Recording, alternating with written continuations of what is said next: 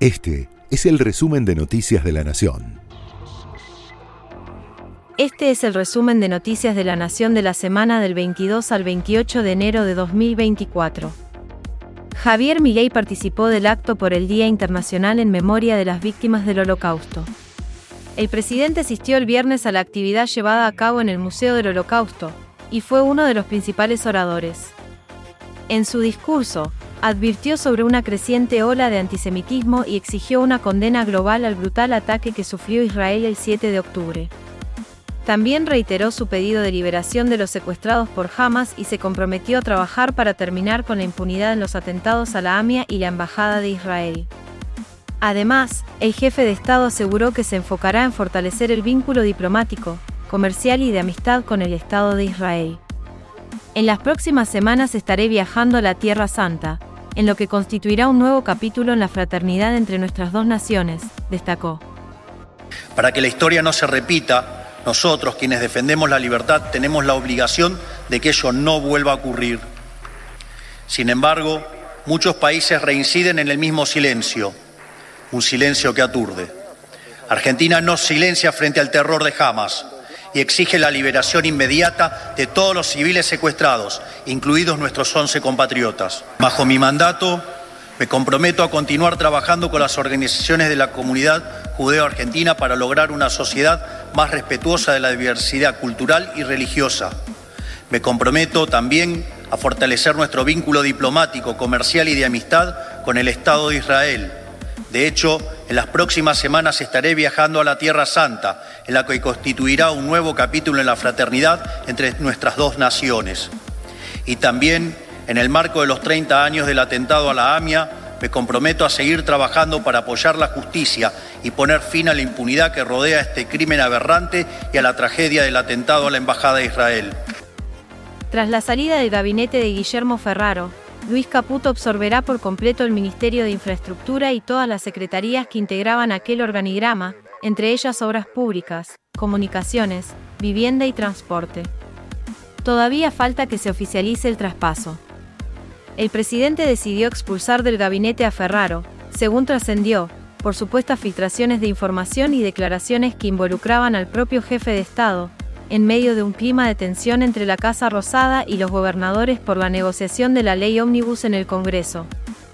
Se esperaba que una mayor precisión en los detalles fueran dados por el vocero presidencial, Manuel Adorni, pero su habitual conferencia de prensa fue postergada este viernes.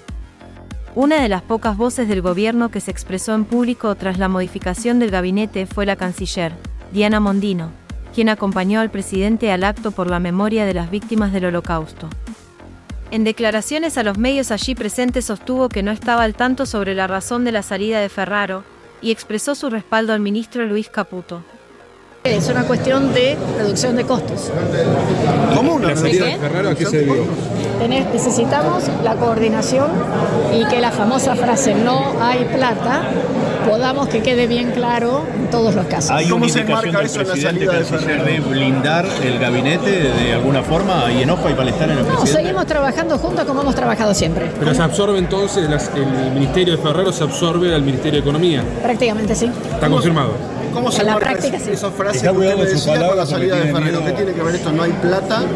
Con la salida Necesitamos coordinar desde el punto de vista económico todas las acciones. Tratamos de ser muy cuidadosos porque después, a veces, puede haber algún tipo de mala interpretación o tergiversación. Pero peor, pero peor, pero peor, déjame terminar la frase. Pero peor es justamente no hablar. Por eso estoy tratando de contestarles. Yo de esos temas no estoy al tanto. Yo he estado de viaje ayer en Paraguay, he llegado y he visto las noticias. El oficialismo envió el viernes el proyecto final de la ley ómnibus que se tratará en el recinto. El proyecto contiene más de 500 artículos y se llevará al recinto el próximo martes, que es cuando tiene intención de debatir el oficialismo, en lo que se anticipa como una maratónica sesión. Será el turno ahora de los bloques de la oposición dialoguista revisar que en el proyecto haya quedado plasmado lo acordado en el tramo final de las comisiones. Justamente el dictamen de las comisiones se vio envuelto en polémica ya que los otros bloques de la oposición, como el Frente de Izquierda y Unión por la Patria, denunciaron que se habría firmado sin estar definidas las modificaciones y que las mismas se habrían incluido de forma posterior. Uno de los bloques que decidió acompañar en disidencia es Hacemos Coalición Federal. El jefe de ese bloque, Miguel Ángel Pichetto, dio su opinión. Hay que encontrar un sendero de diálogo positivo y salir de la agresión. Y hay que reconstruir un diálogo con los gobernadores de manera sincera que sirva para que también los gobernadores acompañen una política nacional y, ellos no sientan que pierden capacidad de funcionamiento en sus provincias. Esto me parece, y además te digo, si el gobierno en, el corto plazo no va hacia un camino de coalición, tiene dificultades, así no se puede funcionar los cuatro años. Porque el gobierno ah. tiene un problema estructural. Claro. Eh, el problema estructural es que no tiene mayoría parlamentaria. Exacto. En febrero aumentarán las tarifas eléctricas y cambiará el esquema de segmentación de subsidios. La Secretaría de Energía confirmó que subirán las tarifas, aunque no especificó los porcentajes de los aumentos ni los montos. Solo aclaró que el objetivo es que todos los usuarios, independientemente de su ingreso, paguen el 100% del costo de generación eléctrica, que hoy, en promedio, es del 45%. A partir de abril se implementará un nuevo esquema de subsidios, con la creación de una canasta energética básica, que variará según el ingreso del usuario, la cantidad de personas que vivan en el hogar y la zona del país donde esté radicado. Por su parte, las distribuidoras de energía eléctrica del área metropolitana expusieron sus requerimientos de ingresos para 2024. El lunes será el turno de las transportistas, y luego el ente nacional regulador de la electricidad deberá realizar un informe abierto a la ciudadanía, con los nuevos cuadros tarifarios el gobierno oficializó el nuevo plan de cuotas para compras con tarjetas, llamado Cuota Simple. Reemplazará a la hora 12 desde febrero y en esta primera etapa estará vigente hasta el 31 de mayo. El esquema contará con financiamiento en 3 y 6 cuotas, con una tasa equivalente al 85%, teniendo como referencia los plazos fijos del Banco Central. Podrán adherir los establecimientos que califiquen como supermercados, hipermercados o tiendas de rubros generales.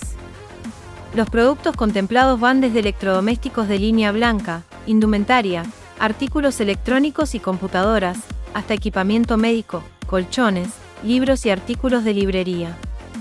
Riquelme rompió el silencio tras la salida de boca de Valentín Barco, uno de los jugadores con mayor proyección de la institución, quien actualmente se encuentra disputando el Proolímpico Sub-23.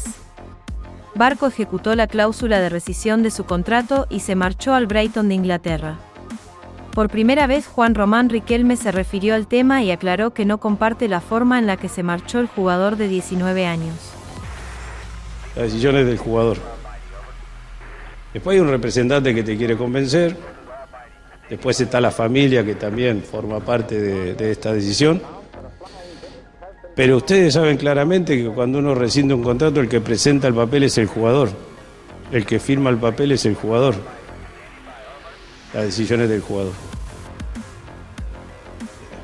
Me vuelvo a repetir, a mí acá me fue bien y me ha pasado mil veces. Pero siempre he dicho que no. Lo que ha hecho el chico, para mí, ¿eh? está muy mal. Este fue el resumen de Noticias de la Nación.